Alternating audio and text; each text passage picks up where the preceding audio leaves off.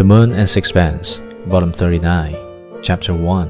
When I left him, after we had buried poor Blanche, Stroeve walked into the house with a heavy heart. Something impelled him to go to the studio, some obscure desire for self torture, and yet he dreaded the anguish that he foresaw. He dragged himself up the stairs. His feet seemed unwilling to carry him, and outside the door, he lingered for a long time trying to summon up courage to go in. He felt horribly sick. He had an impulse to run down the stairs after me and beg me to go in with him. He had a feeling that there was somebody in the studio.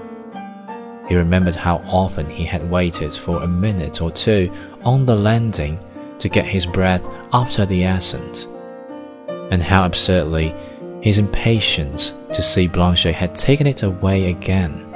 To see her was a delight that never staled, and even though he had not been out an hour, he was as excited at the prospect as if they had been parted for a month. Suddenly he could not believe that she was dead. What had happened could only be a dream, a frightful dream.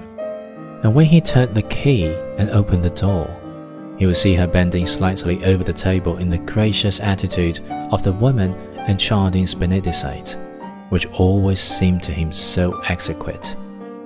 Hurriedly, he took the key out of his pocket, opened, and walked in.